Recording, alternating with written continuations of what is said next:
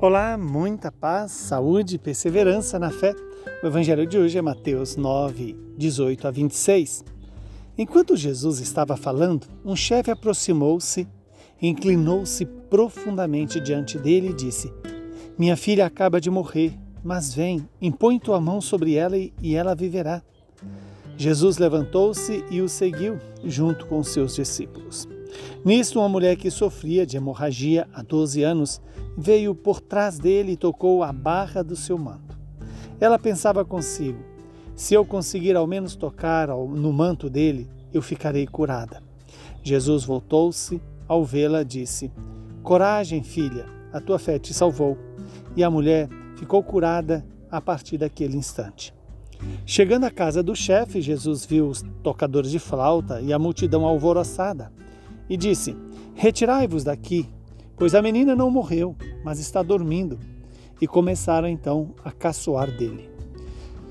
Quando a multidão foi afastada, Jesus entrou, tomou a menina pela mão e ela se levantou. Essa notícia espalhou-se por toda aquela região. Palavra da salvação. Glória a vós, Senhor.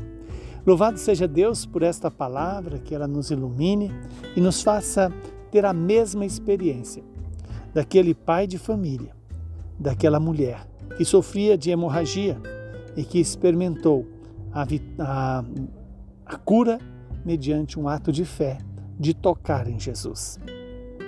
Veja que este evangelho tem esse poder de suscitar em nós a mesma fé daquele chefe que se aproximou de Jesus e confessou que a sua filha havia morrido mas que ele acreditava que se Jesus impusesse a, mão dele sobre a, a, a criança, ela viveria. Diante desta fé, Jesus o acompanha. E não só o acompanha, mas vai ali até a sua casa e, e pede que todas as pessoas que estavam ali chorando, é, fazendo os ritos é, funerais, diz a todos: Retirai-vos, porque a menina não morreu ela está dormindo. As pessoas zombavam de Jesus e Jesus entra no quarto, toca a menina, conduza a vida novamente. Jesus pegou a menina pela mão e ela se levantou. Eis o poder de Jesus. Mas nesse caminho também Jesus realiza mais um milagre. Quando percorrendo o itinerário até a casa do chefe político daquela região, eis que ele é tocado por uma mulher que sofria de uma hemorragia há 12 anos. E aquela mulher, ao tocar em Jesus, com fé, foi curada. E eis aí o que Deus quer fazer comigo e com você: nos curar mediante a nossa decisão de tocar nele. Como você, como eu posso tocar em Jesus? Além do corpo e sangue de Cristo, podemos tocar também no irmão que sofre, no irmão que passa por tribulações, no irmão que precisa da nossa misericórdia.